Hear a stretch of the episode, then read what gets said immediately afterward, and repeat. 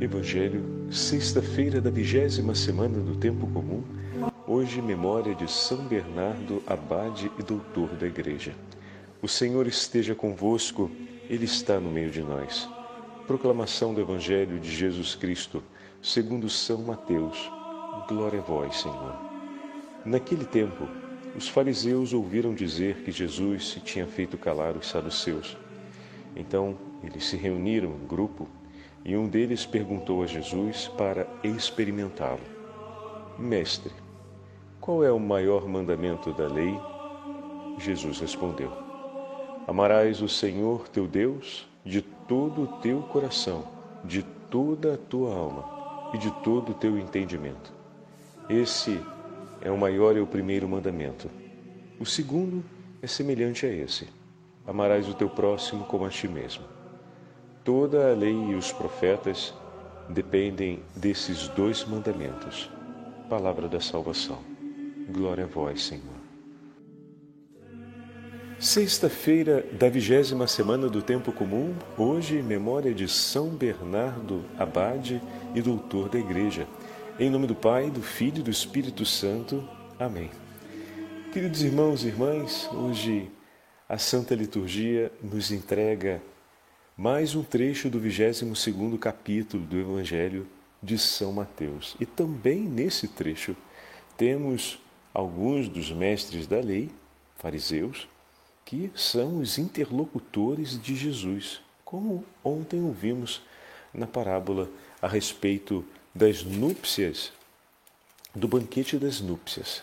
Então hoje Jesus continua a sua interlocução com os fariseus, mas o tema que se apresenta é um tema muito particular. E aqui vem um presente daqueles que nós já conhecemos, que a liturgia constantemente nos oferece, porque Deus é rico e abundante em seus atos de amor por nós. Hoje celebramos a memória de São Bernardo, um dos maiores pregadores da história da Igreja a respeito do amor de Deus. São Bernardo, além de ter escrito as obras mais bonitas a respeito de Nossa Senhora, é dele a autoria do hino Ave Maristela, é dele também, é a ele também atribuída a oração do Memorária. Lembrai-vos, ó Santíssima Virgem Maria, que nenhum dos vossos filhos que a ti se recomendou em suas orações foi por ti esquecido, mãe de misericórdia. São Bernardo foi o grande pregador a respeito do amor de Deus. E nós hoje somos, digamos assim, convidados a estabelecermos uma amizade com São Bernardo. Não, não, não nos esqueçamos que os nossos irmãos e irmãs santos são nossos grandes amigos e intercessores. E com muita frequência nas nossas meditações olhamos para o testemunho de nossos irmãos para buscar nesse testemunho uma aliança de amizade eterna. Mas por que, Padre? Por causa do grande amor dele a Nossa Senhora? Sim, também por isso, certamente. Mas tem uma peculiaridade na vida de São Bernardo. São Bernardo teve a graça de, com seu exemplo e pregação, converter a sua inteira família.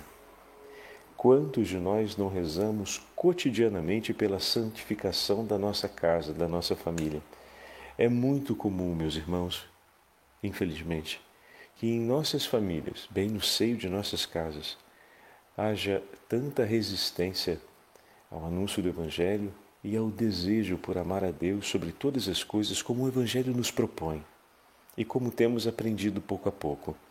A fazer esse ato de amor e de entrega a Jesus a cada dia de nossas vidas à luz da palavra de Deus, mergulhando na vitalidade da igreja, na força dos sacramentos, de maneira que possamos, vivendo a plenitude do Espírito Santo que nos foi entregue no nosso batismo, glorificarmos o nome de Deus e nos tornarmos, como diz São Paulo, unidos de tal forma a Cristo, a ponto de poder dizer: Não sou eu mais que vivo, mas Cristo que vive em mim.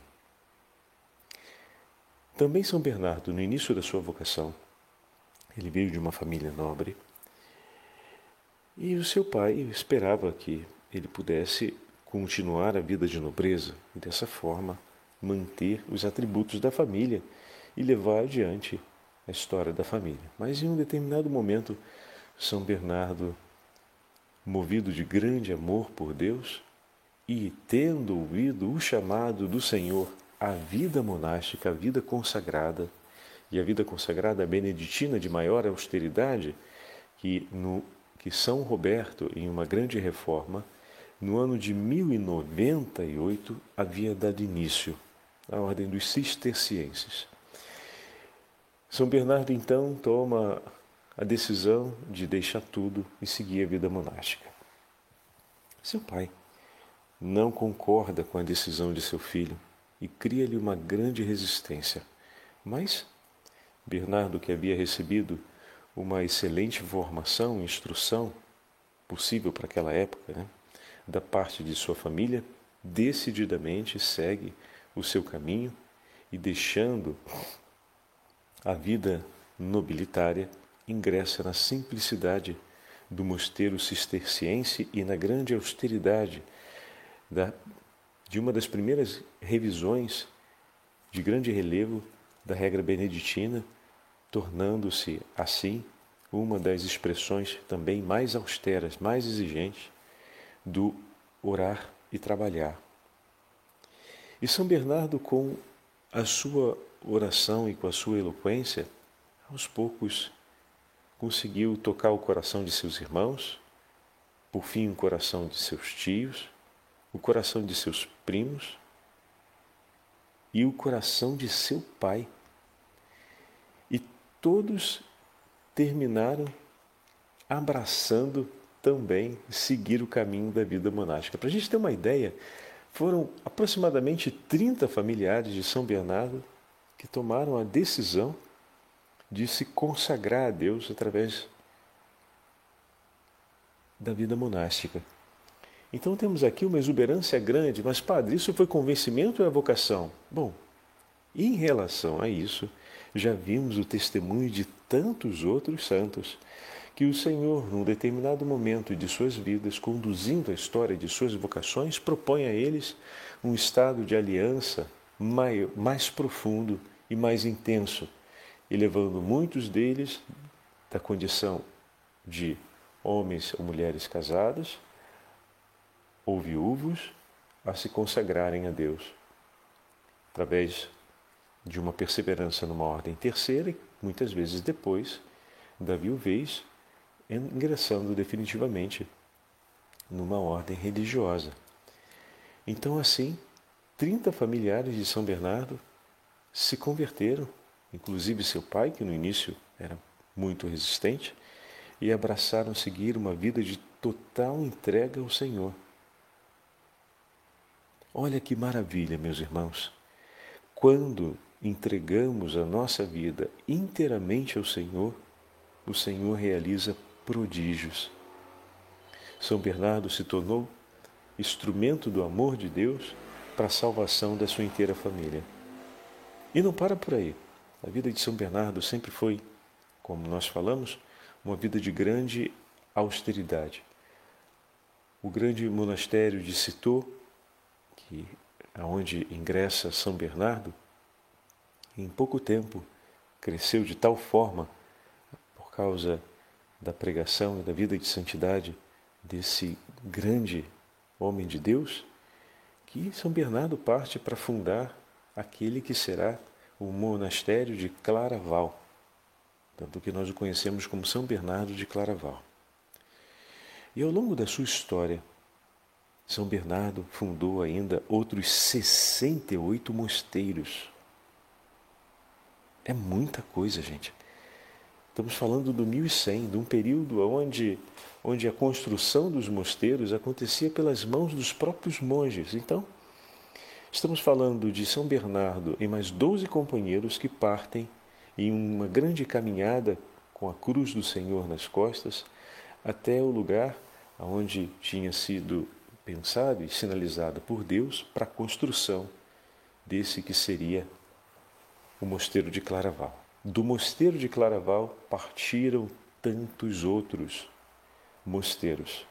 E só ele, como nós vimos, chegou a essa fundação incrível de 68 mosteiros, acompanhando, né? Os seus 38 anos como abade de Claraval, São Bernardo acompanhou a profissão perpétua de quase 900 monges. Foi um período de grande florescência da vida monástica em toda aquela região da França. Se temos a certeza que uma vocação gera frutos quando suscita outras santas vocações, bendito seja Deus pela vocação de São Bernardo, pois suscitou tantas outras santas vocações. E eis aqui um tema que nos toca bastante. Aliás, São Bernardo também a ele é atribuída a última parte da oração da Salve Rainha, quando nós dizemos: Ó clemente, ó piedosa, ó doce sempre Virgem Maria. Quando pensamos a respeito de como esse homem tão limitado na sua saúde conseguiu escrever tantas obras, como, por exemplo, vamos ouvir daqui a pouquinho, além das orações, o grande tratado do amor de Deus, os comentários ao livro dos Cânticos dos Cânticos, onde trata o tema da Virgem Maria, onde fala tão amorosamente da Santíssima Mãe, e também os outros livros onde ele faz as contestações a respeito do amor de Deus e defende a beleza do amor de Deus, sem falar no livro dos seus sermões, Onde ele encontrava tempo para fazer tudo isso? Além de fundar os mosteiros, o que significa levantar as mangas e quebrar pedra. E não eram mosteiros pequenos. Mosteiros onde iriam habitar mais de 30, 60 monges às vezes. Mosteiros que tinham uma igreja que era grande e precisava ser bem construída, que precisava ter uma área de agricultura ao seu redor, e ele ainda encontrava tempo para rezar com uma vida de austeridade e também para se dedicar à oração. Aqui entram três elementos que eu gostaria de falar com vocês a respeito do testemunho de São Bernardo. Primeiro, São Bernardo amava tanto ao Senhor e à Virgem Maria que não conseguia fazer outra coisa em sua vida que não fosse pensar em como amá-los com a máxima intensidade do seu coração.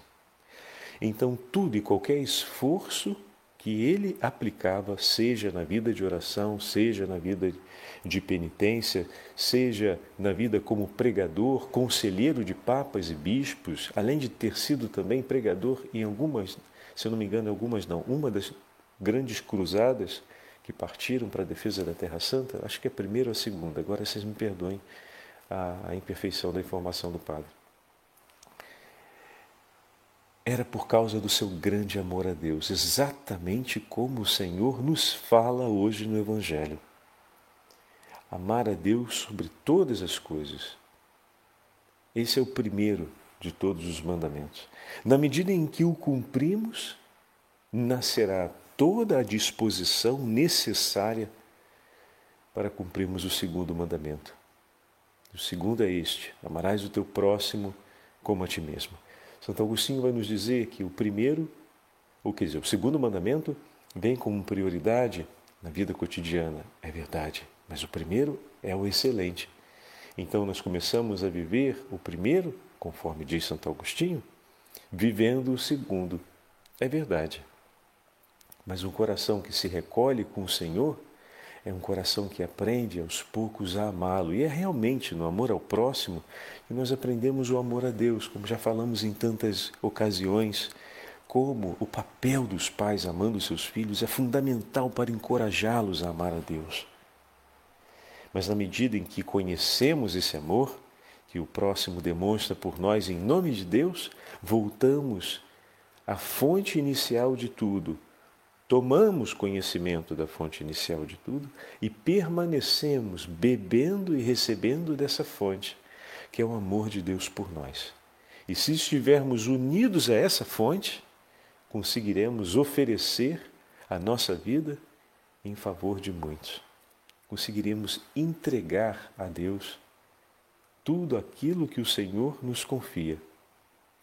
Vejam, a pergunta que foi apresentada pelos fariseus ao Senhor não tinha a intenção de trazer à tona a verdade, como infelizmente mais uma vez estamos observando. Vira e mexe os fariseus aparecem perguntando para colocar Jesus à prova e não para buscar ver a verdade. Mesmo a intenção do coração deles não sendo boa, o Senhor responde sempre defendendo a verdade e apontando na direção do bem. Isso tem bastante a ver com o evangelho de ontem, lembram? Quando eu falava a respeito da nossa agitação em relação ao mundo, querendo dar supapos na maldade, nas trevas que estão à nossa volta? E esquecemos que, na medida em que o nosso coração se enche, se torna impregnado do amor de Deus, é que vamos vencer a maldade e a presença das trevas no mundo. E que o grande combate contra o mal é ter um coração cheio de Deus. Na medida em que temos o nosso coração cheio de Deus, o mal vai vencido. Enquanto ele ainda se delaga e age em outras paragens dentro do mundo, mas naquele lugar tão sagrado e tão santo, o nosso coração e a nossa vida, na medida em que nos enchemos de Deus, ali ele foi derrotado. E vamos então pelo mundo com o exercício profético que nos foi assegurado pelo dom do batismo, impregnando tudo de Deus, fazendo com que os corações se tornem cheios de Deus e assim estaremos vencendo e submetendo toda maldade e perversão que existe. A nossa ação profética, na hora de apontar e denunciar aonde está a ofensa contra Deus e a maldade, ela é acompanhada por primeiro, de uma grande exuberância e entrega de testemunho do amor desse Senhor, a fim de que os corações se encham de Deus e então seja apontada as trevas que ainda existem para que essas sejam banidas definitivamente. Se vencem as trevas, acendendo a luz. Se vence a maldade presente no mundo, fazendo com que os corações se tornem cheios de Deus, porque aonde há a plenitude de Deus não pode resistir à presença do mal. E nós estamos vendo esse testemunho também em toda a ação e propulsão da vida, vamos dizer assim, pastoral de São Bernardo. E nós que também temos tanta coisa para fazer na pastoral, para enfrentar na pastoral, cada qual, obviamente, com a missão do seu tempo, com o desafio do seu tempo, com o horizonte que Deus propõe. A São Bernardo foi um, a cada um de nós será um outro, mas não acreditem que a exigência de São Bernardo foi maior ou melhor do que a nossa. O Senhor também tem um plano extraordinariamente grande e autêntico para cada um de nós. Mas para que esse plano seja vivido à altura do projeto de Deus e os efeitos aconteçam, é preciso que nós tenhamos um coração que se entregue como o coração de São Bernardo. Estão entendendo? Naquele momento histórico, a operosidade como se expressou da vida e da vocação de São Bernardo foi dentro do contexto que o Senhor queria. Agora, a expressão e a operosidade da nossa vocação no nosso tempo vai seguir um perfil diferente.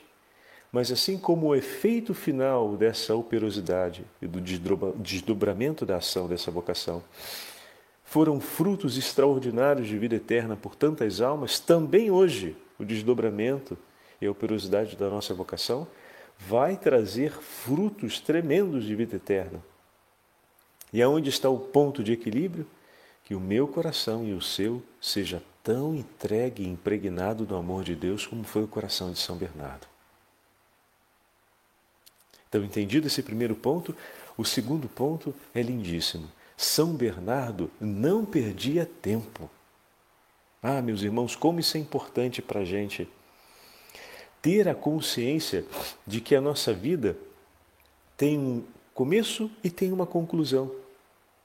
E que não pode, não, não podemos, por assim dizer, não por uma, por uma obrigação no sentido de uma lei marcial, a lei que deve reger os nossos corações é a lei do amor, a urgência que deve mover a nossa vida é a urgência de amar a Deus e ver Deus amado, como nos ensina o próprio São Bernardo e tantos outros irmãos e irmãs santos, como nos testemunhou sempre a Beatíssima Virgem Maria. E hoje como hoje, temos tantas ocupações, tantos ciclos e círculos de interesse que muitas vezes a prioridade pelo amor a Deus e pelas coisas de Deus não ganha tanto espaço assim e até vem criticada.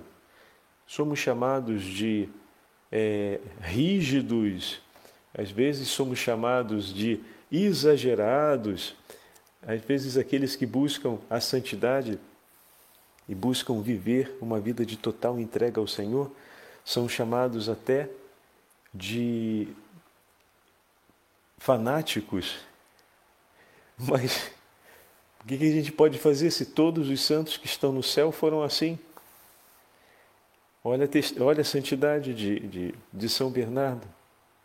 Quem duvida, vamos colocar assim, segundo a classificação do homem de hoje, quem duvida que ele tenha sido rígido, fanático, exagerado. Quem está no céu são esses. O que significa que a escolha de totalidade é e sempre será a escolha de santidade. O Senhor nos chama a uma entrega total. A lei mosaica tinha 613 mandamentos acumulados. Vejam só, 613. Então a pergunta que o fariseu faz, ela tem esse elemento capcioso. A gente pensa que ele está se referindo só aos dez mandamentos. Não exatamente. Mas aos 613, 613 mandamentos e normas que foram desdobrados a partir daqueles dez. Olha que não é, não é fácil, hein? Se gravar 10 e quando alguém pergunta a gente no quiz, até do jogo do aplicativo, a gente já fica ali rateando, é, uh, uh, uh, 613, bom, dificilmente alguém saberia. E provavelmente todos estariam incorrendo em alguma transgressão em algum momento, sob algum grau. Agora, quando fazem essa pergunta para o Senhor e o Senhor diz que toda a lei e os profetas se resume em dois mandamentos: amar a Deus sobre todas as coisas e o próximo como a ti mesmo. Que grande tesouro! Se caminhar era difícil porque eram 613, agora que são só dois, é possível correr. Correr com toda a força do nosso corpo na direção dessa meta, como vai escrever São Paulo. Então, é verdade, meus irmãos. O caminho de santidade é o caminho daqueles que escolhem a entrega total. Quando dizemos a respeito de rigidez e de fanatismo, nas expressões de hoje, a gente está falando quase sempre de atos de busca da religião e de abandono do amor. Então entendo. Na medida em que amamos intensamente ao Senhor, queremos amar mais e sentimos desgosto por todo desamor, o que nos fará sermos homens mais rígidos diante do desamor. Por quê? Porque o nosso coração busca viver o rigor dessa beleza, da beleza de amar. Então, de fato, o que é desamor incomoda, não dá gosto, não move simpatia. não gera participação nem desejo de partilha. E aí alguns podem olhar e dizer: Bom, você é rígido? Porque vivo o rigor do amor, não quero abrir mão na minha vida de viver aquilo que me faz amar. Não quero abrir mão. Me desculpa, se entre nós o convívio tem que ser sempre marcado por esse tipo de postura, uma postura de ou de desprezo ou de maledicência, ou uma postura de tantas vulgaridades e tanto desrespeito é, pelo próximo, ou uma postura de distância das coisas de Deus e de certa indiferença àquilo que não faz bem à alma, que não faz bem à comunhão entre nós e a comunhão com Deus, de fato, é, na minha vida eu a vivo sobre esse rigor, o rigor de amar e de buscar tudo aquilo que faz o meu Deus amado e que me permite amar o meu irmão. E se esse convívio entre nós não suscita isso em mim, ou não possibilita isso, se torna uma perda de tempo. E eu procuro evitá-lo. Por evitar tudo aquilo que levava-o para fora do amor a Deus, o que faz o coração se tornar sempre mais moroso e faz o coração, na medida em que a gente não ama, não acredite que não tem efeitos. Não é só uma suspensão do amor. Também a paciência diminui, também a austeridade diminui, então a preguiça cresce, a, aspereza ou a agressão ela começa a se tornar mais viva, mais solta dentro do nosso coração. A indiferença acaba ganhando mais força, então a prontidão para a resposta a Deus e ao gesto de amor ao próximo, ela se torna mais lenta como reflexo, como reflexo do corpo, né? O corpo entorpecido tem uma, uma resposta de reflexo mais lenta. Assim também acontece na medida em que a gente se dispersa do amor. Então a gente para de correr e começa a caminhar e, quem sabe, até a rastejar, de tão devagar que a gente vai. Se o coração permanece sempre no amor, acelerada também permanecem as obras desse amor em nós. Por isso, São Bernardo encontrava tempo de noite para escrever. Descansava pouco, comia pouco, isso é verdade. Mas todo o seu tempo ele se dedicava ao cuidado e a fazer, das coisas de Deus e a fazer Deus sempre amado. E de maneira extraordinária, a maioria das suas obras, e olha que foram obras escritas daquele modo que era na época, hein?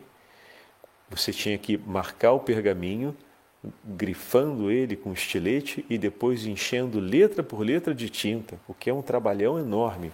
Por mais que no 1100 já fosse desenvolvida essa técnica, não era desenvolvida ao ponto de uma melhoria como a imprensa vai, vai, vai propor a partir do 1500, ou como no 1400 se chegou à grande exuberância da técnica do escribismo. Não, ali a gente ainda tem um período bem lento e bem limitado. E Santo, São Bernardo se dedicava intensamente a isso durante as noites. Depois de um dia inteiro de trabalho, o coração ainda fervendo do amor de Deus, se lançava a ele a escrever. E escrevia quase sempre a partir daquilo que vivia. São, alguns dos comentaristas a respeito de São Bernardo falam disso ele estava colocando em letras o que a vida estava lhe dando a possibilidade de viver. Colocava em letras o amor de Deus celebrado com os seus irmãos, na pregação, na orientação dos bispos e dos papas que ele, que ele teve a possibilidade de orientar. Na medida em que os temas vinham, ele pensava, refletia e escrevia a respeito deles. E dessa forma, os escritos de São Bernardo são a expressão de um coração que intensamente amava. E o terceiro elemento para colocarmos hoje, além desse da não, segundo que é não perder, não perder tempo, o terceiro é de saber sempre agradecer a Deus e tudo confiar ao Senhor. Não teve um único momento ou ação da vida de São Bernardo que ele não colocasse em oração. E como já tivemos a chance de falar a respeito da, da vida monástica, de fato, a oração vem antes do trabalho. E São Bernardo tinha até nove posturas diferentes do corpo, de maneira que rezasse integralmente, que o seu corpo estivesse inteiramente presente envolvido na oração. Desde rezar deitado até rezar de pé, rezar com os braços levantados, rezar em postura de prostração, rezar ajoelhado.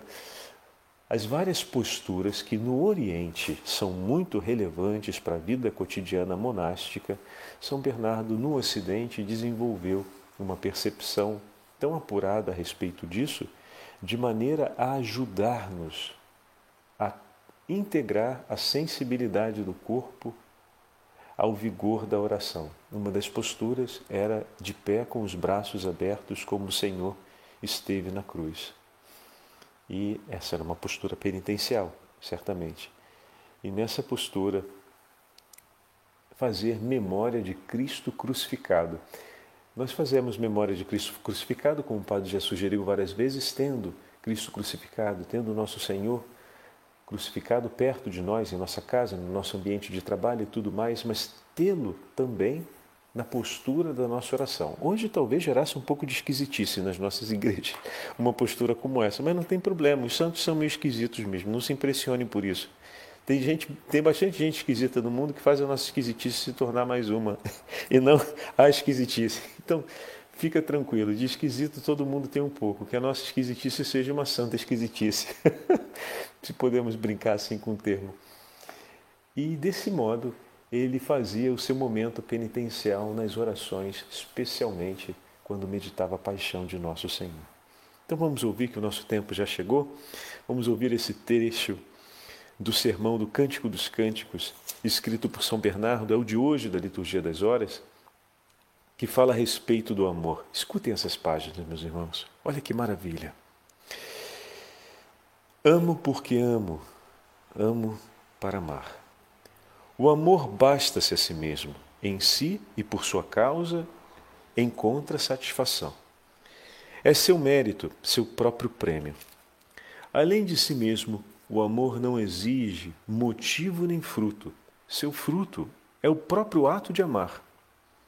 Amo porque amo, amo para amar. Grande coisa é o amor, contanto que vá a seu princípio, volte à sua origem, mergulhe em sua fonte sempre beba de onde corre sem cessar. De todos os movimentos da alma, sentidos e afeições, o amor é o único com que pode a criatura, embora não condigna, responder ao seu Criador e, por sua vez, dar-lhe outro tanto. Pois quando Deus ama, não quer outra coisa senão ser amado, já que ama para ser amado porque bem sabe que serão felizes pelo amor aqueles que o amarem. Olha que fantástico! Deus sabe que serão felizes pelo amor aqueles que o amarem. Por isso, nos ama e insiste intensamente para que nós possamos permanecer amando. Mesmo amando menos por ser menor, se a criatura ama com tudo o que é, haverá de dar tudo de si. Pronto, está aí a frase que marcou e que sintetiza toda a obra apostólica e missionária de São Bernardo. E para concluirmos a nossa meditação de hoje, vamos rezar juntos a oração que é atribuída a ele e é tão bonita, a Santíssima Virgem Maria. Lembrai-vos ó Puríssima Virgem Maria, de que nunca se ouviu dizer que algum daqueles que recorreram à vossa proteção, imploraram a vossa assistência e clamaram por vosso socorro, tenha sido por vós desamparado, ó Mãe. Animado, pois, com igual confiança, a vós, ó Virgem entre todas singular, como a mãe eu, socorro, eu recorro, de vós me valho, e gemendo sob o peso dos meus pecados, me prostra aos vossos pés, Senhora. Não rejeiteis as minhas súplicas, ó Mãe do Verbo de Deus feito carne, mas dignai-vos de as ouvir propícia e de me alcançar o que vos imploro. E de maneira particular, hoje peçamos pela conversão de toda a nossa família. Glória ao Pai, ao Filho e ao Espírito Santo, como era no princípio, agora e sempre. Amém. O Senhor esteja convosco, Ele está no meio de nós. Pela intercessão de São Bernardo e da Santíssima Mãe de Deus, abençoe-vos o Deus Todo-Poderoso, Pai, Filho e Espírito Santo.